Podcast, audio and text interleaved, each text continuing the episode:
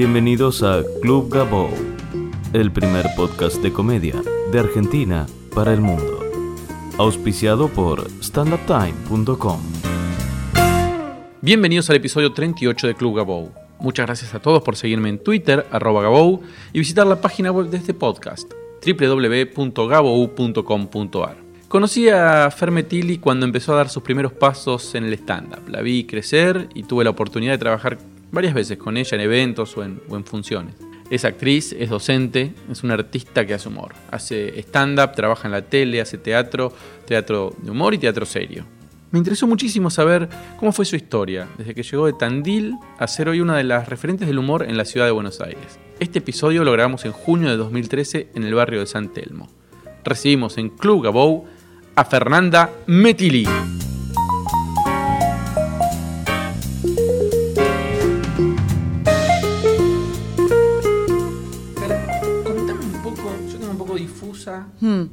Tu historia en el stand-up. Porque vos sos actriz. claro. ¿Cómo fue ese recorrido? Brevemente, ¿eh? Ta, ta, Bien. ta, ¿Cómo entraste y cómo fue un poquito...? Te juro que lo tengo... que más o menos sé, pero no la tengo muy clara. Claro. Eh, fue, ni bien yo vine acá, de Tandil me vine para acá en el 2007. Y a mediados de ese año entré en Fox Life a través de un casting, que es por acá nomás, eh, para un programa de mujeres humoristas. Voy a un casting y ahí conozco a Vero Lorca y a Norita Schiavoni. Ah. Y Telma, Telmita de Marchi, también. Entonces, ahí, bueno, nada, hicimos el casting, de yo nos conocimos, cuestión que después quedamos con, con Marce Mayoral para actuar y Nora y Vero nos escribían. Entonces ahí ellas me cuentan, no, nosotros hacemos stand-up. Entonces yo digo, ¿qué, qué es el stand-up? Venía a vernos, no sé qué, las voy a ver. De ahí empecé a ver, eh, fue el primer show que las vi a ellas. De ahí me fui a ver a Fer Sangiao eh, cuando hacían de a uno, que estaban en el Chacarerian. Y ahí me voló la cabeza Nati Garulias. Me voló la cabeza. Dije, no, no, es, era esto. Porque en Tandil se conocía como monólogo de humor, pero no escrito por uno mismo. Y si era por uno mismo, era con personaje, Claro. no desde uno. Vos sabés que yo te voy a decir ahora cuál es el recuerdo que yo tengo, porque ahora que me lo decís, Sí. era, conocimos una piba que es hermosa y muy graciosa en el casting y la vamos a hacer hacer stand-up. Ah, claro, mirá, mirá. Así me llegó a mí. Sí, sí, fueron mis, ¿Y eras mis vos? pioneras. Claro, las dos. Mira, claro, claro. Y bueno, entonces fuiste a ver a Nati Carulla. Fui a ver, dije, me vuela la cabeza, le digo a Vero, quiero hacer esto, quiero hacer stand-up ya. Le digo, es lo que, lo que a mí me encantaba, pero no lo conocía. Eh, y bueno, y Fer Sangiao recién estaba terminando su primer curso, su primer cuatrimestre, y yo entré en el segundo, con Lucho, con Lu Feisman. Y, así fue. Y como nada, ahí lo como todo era sorpresa para mí. Si bien conocía o me gustaba eh, el estilo de humor, pero era todo, todo sorpresa.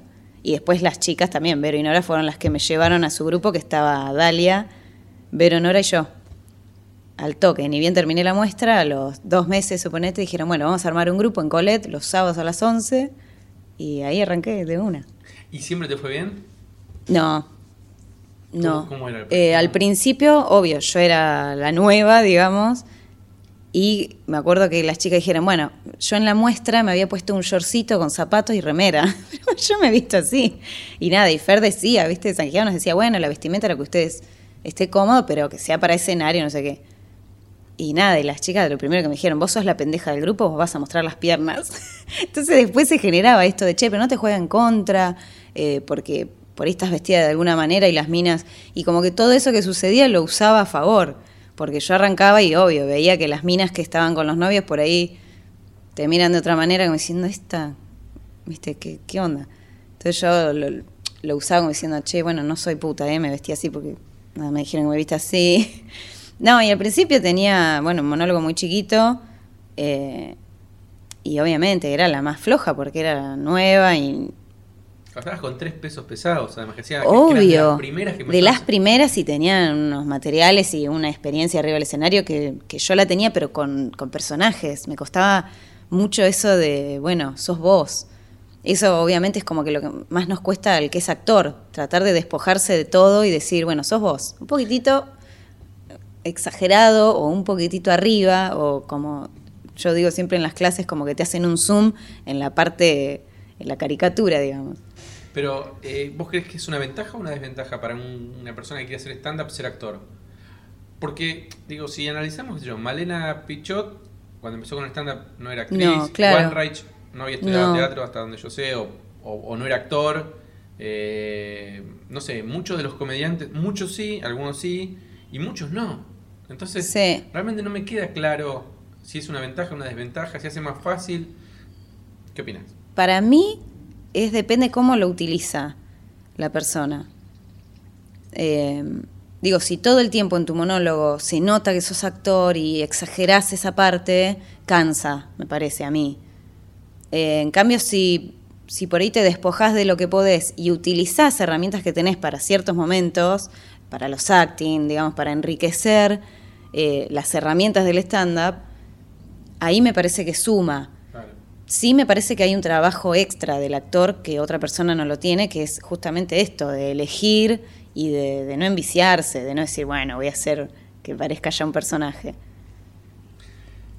¿Cómo es enseñarle a una persona a ser graciosa? ¿Se puede, se enseña o, o- o- o- o la persona viene ya siendo graciosa y lo que hacen en el taller con Lucho es eh, le dan algunas técnicas para que puedan llevar eso a un escenario?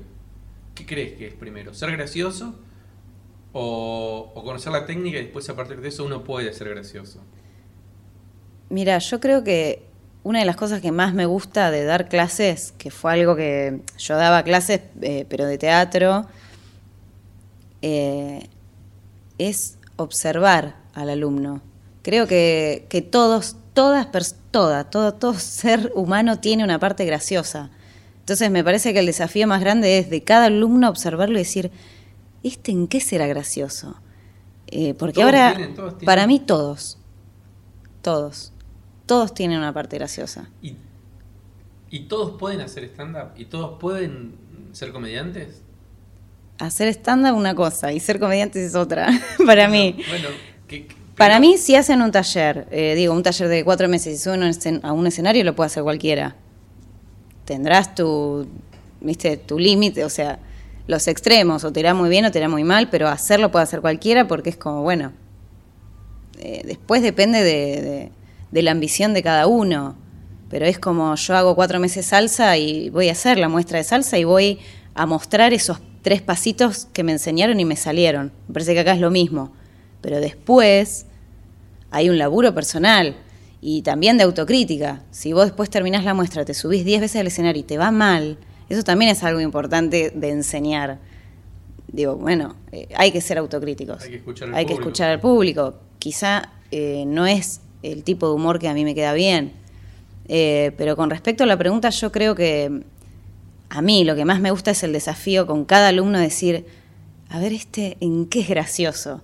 Porque por ahí, en el género puro, no, no le está yendo bien, no es por acá. Eh, pero este chabón seguro que es súper gracioso, capaz que es gracioso cuando está triste. Eso es lo que a mí me gusta. O ¿Te cuando se de- enoja. ¿Te pasó a encontrar un alumno que no era gracioso en nada? Sí, claro. Que no era en nada, Y en le nada. dicen- y le dicen, loco, no, está todo bien, pero dedícate a la PlayStation porque te va a mejor. Mira, lo bueno con Lucho es que eh, tenemos eh, una balanza perfecta en ese sentido, porque yo soy como un poco más eh, Buena. bueno, sí. Policía bueno y policía malo. Claro, claro, sí, sí, sí, tal cual. Entonces, eh, como que llevamos ese camino sugiriendo al alumno, ¿entendés? Como le decimos, bueno, ¿por qué?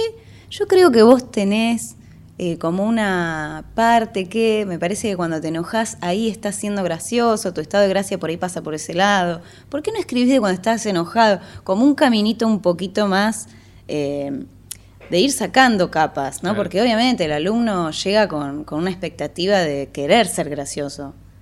Eh, justamente nos pasó que un alumno nos preguntó, nosotros siempre insistíamos con esto de no se hagan los graciosos, no se hagan", y justo el que se hace el gracioso del grupo viene y nos pregunta, no entiendo lo que quiere decir que es hacerse el gracioso. Justo la persona que se hace el gracioso. Le dijimos, no importa, ya te vas a dar cuenta. Y solo bajó, bajó esa parte y, y es gracioso de verdad. Es como que bajó esa exigencia de estoy acá y tengo que ser gracioso Bueno, las eso- dos horas. Para eso yo también lo veo en los comediantes por ahí profesionales que están en Twitter, que pasa algo en, la- en una noticia y ya tienen que empezar a poner Sí. chistes que está todo bien si es una Mm. prueba. Que yo- muchos no son muy graciosos. Sí. Y se perjudican, me parece, Sí. como comediante. Pero ¿para qué pones esto? Sí, sí, tal cual. Eh, bueno, yo siempre digo algo que no sé si, si es así o no, pero a mí me molesta mucho el humorista 24 horas. Claro. Me rompe las pelotas, o sea, de- descansá. Sí está bueno que la visión la tenga las 24 horas, pero pero no el eh, soy humorista, entonces tengo que estar haciendo chiste en el asado, chiste en el subte, chiste, o sea, es como, bueno, no. Eh, eso sí agota, sí, Claro. para a mí me pasa, ¿eh? Si veo que la persona es así naturalmente, todo bien, me cago de risa, pero el que se nota que está como un cartel de hago humor, hago humor, no. Entonces, pero fue muy rápido tu carrera. Porque vos empezaste en el 2007. Sí. Estamos en el 2013, en cinco años. Sí.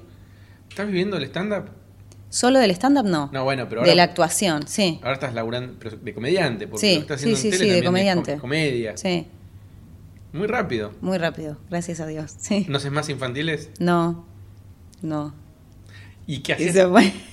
Fue- ¿Hacías infantiles y a la noche hacías stand-up? Sí. Vivía en Colet. Entraba a las 13, ¿sí? A las 12, una. Eh, armábamos la escenografía del infantil, volanteábamos de 2 a 3 y de 3 a 7 hacía funciones, una tras otra. Dos o tres obras tenía. De ahí volvía a mi casa, me bañaba, comía y volvía a Colet. No es fácil. No es fácil, digamos. Eh, con cualquier cosa hay que dedicarse, hay que laburar. Sí, mucho tiempo, mucho tiempo. Pero creo que a mí lo que me ayuda y me ayudó muchísimo era como el disfrute y el sentirme privilegiada, decir, bueno, sí, por ahí es un infantil, pero bueno, estoy ganando, no sé, capaz eran 150 mangos por fin de semana, no era más que eso, porque o a veces tres veces más, o mínimo, Pero, ¿entendés? pero en el 3 a 1. sí, y eran unos añitos atrás, sí. Claro. Eh, y era un privilegio, decía, bueno, pero... Porque yo ni bien llegué acá, los primeros 15 días laburé vendiendo ropa.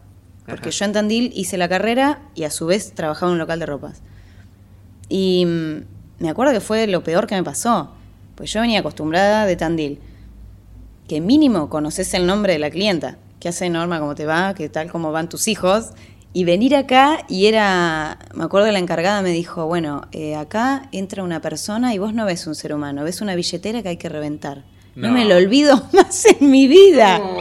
Entonces, claro, para mí esos 15 días fueron el infierno total. Y entonces, obvio, después cuando laburaba para los infantiles, he hecho para los infantiles funciones para tres personas, mamá y dos nenes.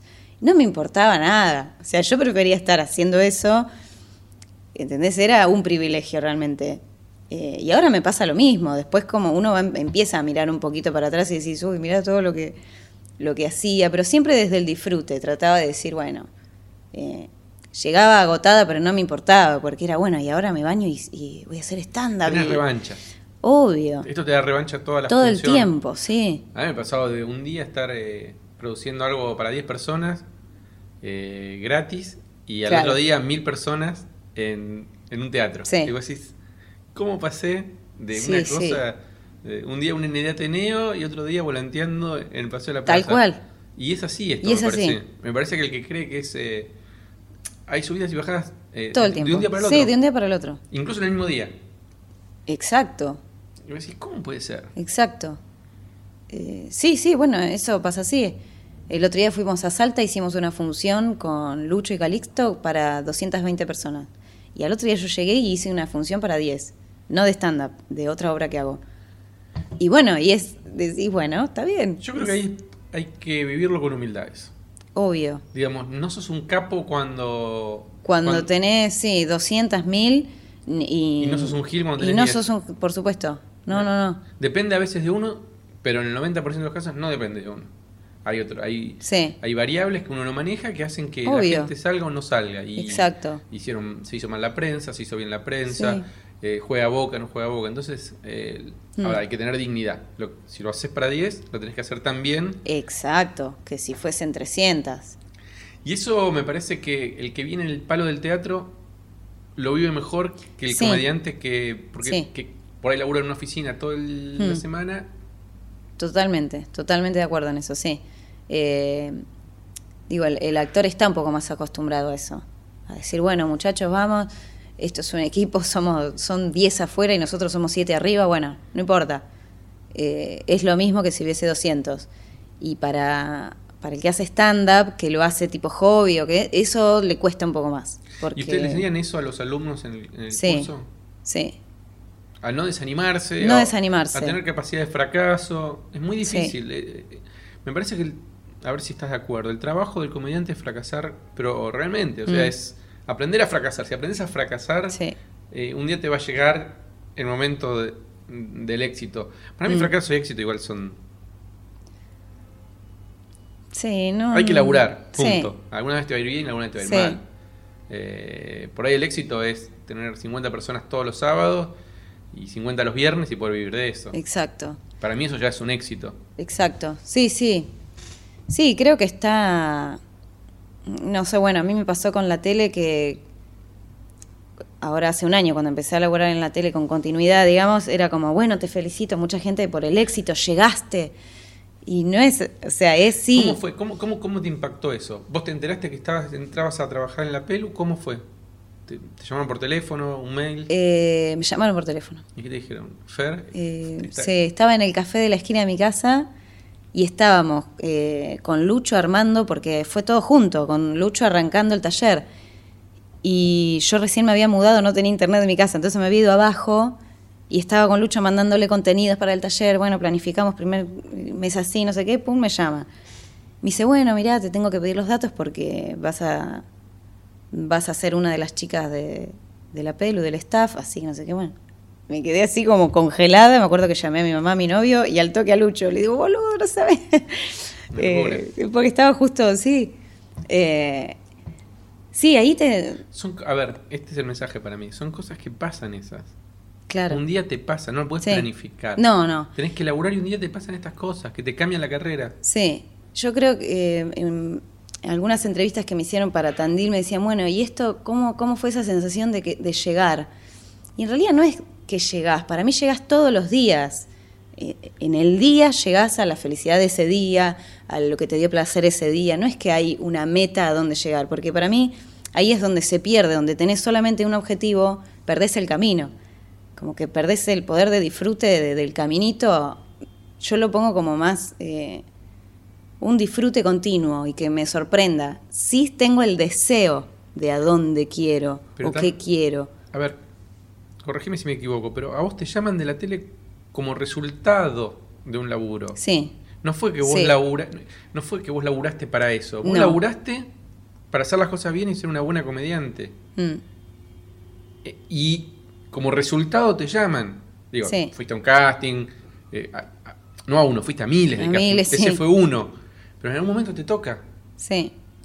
Bueno, y entonces a partir de ahí, Y a partir de ahí, sí, es esto, es como, ah, mirá, eh, me tocó, bueno, eh, pero es esto que decís, es, bueno, eh, no tenía miedo yo, porque sentía que estaba como preparada en el sentido de esto, de que había hecho eh, infantiles, había hecho drama, había hecho comedias de todo tipo, y decía, bueno, eh, sí tenía adrenalina de, de- de estar ahí todos los días. Y decir, bueno, ¿cómo voy a usar esto? ¿Cómo me va a repercutir esto o no en la parte teatral, en la parte de stand-up? Y con respecto a esto, creo que el stand-up eh, me sirvió mucho como hace, no sé, unos años atrás, antes de que se pusiera el stand-up un poco en auge, eh, los castings eran más, eh, se busca mujer humorista, pero no era como muy claro. Y acá me acuerdo que el casting era mujeres que hagan stand-up. Entonces me sirvió mucho a mí en el sentido de seleccionar. Yo estaba dentro de una selección más pequeña porque hacía stand-up. No era, eh, bueno, actriz. Claro. Eh, sirvió mucho, me parece, eh, a muchas nos pasó eso. Que es que somos ac- actrices y aparte hacemos stand-up. Nos sirvió como para tener, eh, siempre, yo siempre digo que el stand-up para mí es una pata más de lo que yo hago. Y sí, es esto de, de decir, bueno, me sirvió todo este camino eh, para llegar a esto, pero no es que lo hacía solo con ese objetivo. Es esto Es que, que vos mucha- decís. Es bueno, hago. haces cosas y muchas veces concluyen Mm. en algo que no podría haber. A ver, yo humildemente, digamos. Mm. Yo soy productor porque primero fui comediante, porque primero fui Sí. espectador. Exacto, O sea, sí. Uno llega a cosas a partir Sí. de... Y porque por ahí aprendí a hacer ciertas cosas por otro lado con la tecnología Mm. que me permitieron. Una Entonces, diferencia, sí. me parece que el camino es ese, es estudiar y hacer las cosas que a uno le gustan, Mm. porque en el fondo, a la larga, eso en algún momento concluye. Sí, ¿No? Sí, sí, sí, totalmente. Yo no sé si era como muy consciente de esto, de, de- de eso que vos decís. Eh, mucha gente se me acercó y me dijo, es que no podía hacer de otra manera. Eh, y yo por ahí no lo veía tanto, sí era mi deseo de... Y pasa con vos o con Nancy, Claro. que es muy difícil encontrar. O, o hace, no sé, cinco años, seis años, no se veía en tele minas lindas, graciosas y que sepan cómo decir las cosas con el humor. Porque muchas veces Claro, pasa eso. claro, claro. Sí, con Nan nos pasa eso totalmente. Sí, Moria, sí. que es una genia, una diosa y todo lo que vos quieras, y cuando era joven era hermosa, no tenía la estructura para, para, Claro. para hacer el humor que tienen ustedes. Ustedes ya entran con, con una técnica que conocen que les, Sí. le- les allana mucho el camino. Sí, totalmente. Sí, nos simplifica mucho. Eh, y se lucen mucho más. No son solo Claro. chicas lindas que hacen reír, eh, son chicas lindas que hacen reír con contenido, que está bueno. Claro, está claro. bueno. Sí, sí, sí, está. Es, es una herramienta más y, y por ahí a veces marca un poco la diferencia en el sentido no de la competencia, sino de, uno ser más competente. No, competencia con el otro, sino de uno decir, bueno, tengo esto, aparte de la carrera, del título universitario, que yo, bueno, tengo esta parte que eh, sí, resolvés las cosas de otra manera. Con Fábregas una vez lo charlábamos. eh, esto de incorporar por ahí en el ámbito televisivo que, que se, se escribe de otra manera, con otra estructura, un poco más larga por ahí, y la rapidez del stand-up no se nota, donde lo ponemos, eh, se nota. Totalmente. Por eso creo que está, lo hablábamos el otro día, grabé con, con Dalia y hablábamos de cómo en los medios tradicionales empiezan a aparecer Dalia, Cris Domínguez, Martín. Rocco, ustedes dos. Sí. Empiezan a ocupar lugares, Sí. eh, comediantes de stand-up, que es medio Sí. lógico, porque mm, ya saben hacer hablar en público, hacer reír a mucha gente. Está buenísimo eso. Exacto. Em, ¿Cómo cambió eh, tu relación con el público en el teatro a partir de la tele? ¿Cambió? No, no mucho. En ¿Te realidad. fue a ver más gente? ¿Empezaste a vender más entradas? ¿Se te acercaban y te decían muy bueno lo que... Claro, es como. No es que porque me ven en la pelu van al teatro. Yo estoy en tres espectáculos, ¿no? O sea, hago los viernes una comedia, los sábados otra y después hago stand-up. Y por ahí pasa que para stand-up sí, por ahí van. eh, dice, ah, bueno, a ver la de la pelu que hace, Fernanda la de la pelu, a ver qué hace en stand-up. Y a veces caen en las obras y dicen, ah, pero vos sos la de la pelu. Y a raíz de eso por ahí van a la otra obra y después van a verme stand-up. Pero yo creo, no creo mucho en el mito de que porque estás en la tele vas a cortar más entradas. Creo que es todo un producto. Eh, si yo quizás eh, haría un espectáculo como Fernanda, la recepcionista de la Pelu, eso sí quizá convocaría lo mismo. Pero el público que mira la Pelu no es el público que consume stand-up. ¿Se entiende? Bien, sí, La- sí. A mí me gusta la sorpresa que generan en Salta, por ejemplo, el, el 80% me conocía por la Pelu de la gente, porque es un programa que se mira más en el interior y tiene un poco más de fanatismo ahí. Claro, porque, Eh, el- a ver, vamos a aclarar. En el interior la gente corta el laburo al mediodía para ir a comer a casa. Obvio, Entonces, claro. Es, ve. eh, el interior, digo, Salta como digo Tandil. O sea, sí, es, sí, sí. es ese... Pero tiene que ver con ese cambio. con- Claro, con de esa- rutina, Claro. obvio. Eh, y ahí sí, eh, yo notaba esto de, bueno, a ver, la de la pelu, ¿qué tiene para decir ella y no el personaje? Eh, y ahí sí es súper favorable, ahí sí me cambió, porque como que, nada, tomo a favor esto de que creen que, que soy de una manera, porque en la pelu es un personaje súper inocente, muy clown, eh, y en el stand-up un poco no, o sea, saco eso. Eh, pero bueno, y, acá también, como al revés, el que no sabe, por ahí me va a ver stand-up y dicen, ah, sí, pero me parece que trabaja en algún lugar. Y después mira la pelu, es totalmente opuesto a lo que vieron en stand-up. Eh, pero sí, sí, servir siempre sirve la tele, obvio. qué sé yo, te genera gente que te conoce, te genera followers en Twitter Sí. que después po- pones eh, dónde estás y la gente por ahí Sí, te va a ver. sí, sí. Usás eh, bastante las herramientas. Sí. Eh, no sé, me cuesta mucho. no soy muy tecnológica. Me cuesta mucho. Pero sí, con Twitter eh, y. Facebook, sí, sí, sí, sí. Trato de, de postear videitos cuando puedo. Eh, soy media vaga para hacer los videitos. Pero sí, sí, pero cuando los tengo, posteo, posteo, posteo. Y eso sí. Bueno, Fer enseña a Santiago a ser buena Obvio. 24 horas, eso no puede. Y la gente se deschaba Sí. con un tweet, con alguna Sí. cosa. A ver, yo eh, siempre nosotros eh, con Lucho en las clases decimos esto, que es algo que nos transmitió Fer Sangiao y nos parece súper valioso y como creo que a los dos nos quedó mucho grabado eso, de la importancia de la humildad arriba y abajo, porque para mí tiene mucho, mucho que ver. Si vos sos bárbaro arriba, pero abajo sos desagradable, no saludás, eh, no sos responsable, es parte de ser profesional también. Y sobre todo, que yo aprendí en la tele, el, eh, el productor, tanto sea de tele, necesita solución, no problema. Y si vos... ¿Cómo es eso? Y claro, él necesita... Claro, yo en la tele una de las cosas que más aprendí es que se tienen que solucionar y más en un programa en vivo. Eh, no se abre la cortina, tengo que hacer... Listo, me paro haciéndome la boluda levantando la cortina. Eh, necesitan que soluciones ya. No necesitan el problema de, ay, sorry, no es mi trabajo levantar la cortina, yo no voy a hacer eso. Ya fue, flaca, es- un equipo, pum. Eh, Privilegiar el producto. Obvio, obvio. Es muy difícil no caer en la individualidad. Eh, porque obviamente es lo que yo siempre digo, el, el actor labura con el ego. Cuando vos el ego lo transformás a egoísmo, creo que ahí hay un gran problema. Eh, y en el stand-up tiene que pasar lo mismo. Nosotros siempre decimos que sí, si bien es tu monólogo, eh, y en ese momento son tus 10 minutos, tus 15, tu hora, estás en un equipo. Eh, y es muy, muy, muy importante el grupo. Nosotros cuando laburábamos con Lucho en Mirame cuando te hablo, con Lío, con Pablo, con Nora, eh, estábamos, sí, detrás de escena, bueno, sí, haciendo chiste entre nosotros, bueno, disfrutando, sentados, durmiendo, lo que fuere, pero estábamos siempre atentos a lo que pasaba en la sala. Porque el que estaba ahí arriba, por ahí había alguien que empezaba a putear, lo que sea, tenés que saltar con algo. Eh, o yo que, que siempre fui presentadora, salía y hacía un paneo. Che, bueno, mirá, eh, nos ha pasado muchas veces de que, de que haya gente con capacidades especiales en la sala. Yo, pum, pum, los detectaba, yo laburo con gente eh, especial. Entonces decía, bueno, miren chicos, en la tercera fila hay una chica que repite palabras. Miren que acá es, o hay un chabón con la hija de una nena chiquita.